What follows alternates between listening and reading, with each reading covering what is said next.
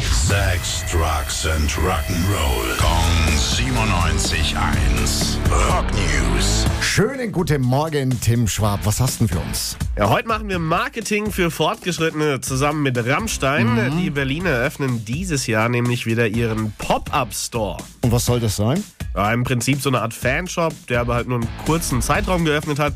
Rammstein-Fans können in den nächsten Monaten dann in Berlin shoppen gehen. Wie viele äh, Termine gibt's? Na, ich würde sagen, das lassen wir die Jungs am besten mal selbst aufzählen. Eins, zwei, drei, vier. Dankeschön. Also, vier Termine gibt's. Den ersten am 29. Januar, den letzten am 12. März. Alle in Berlin. Wie viele Termine waren das nochmal? Zwischen? Billy, zähl halt mit. Eins, zwei, drei, vier. Naja, Mathe war noch nie mein Ding. Dankeschön, Tim.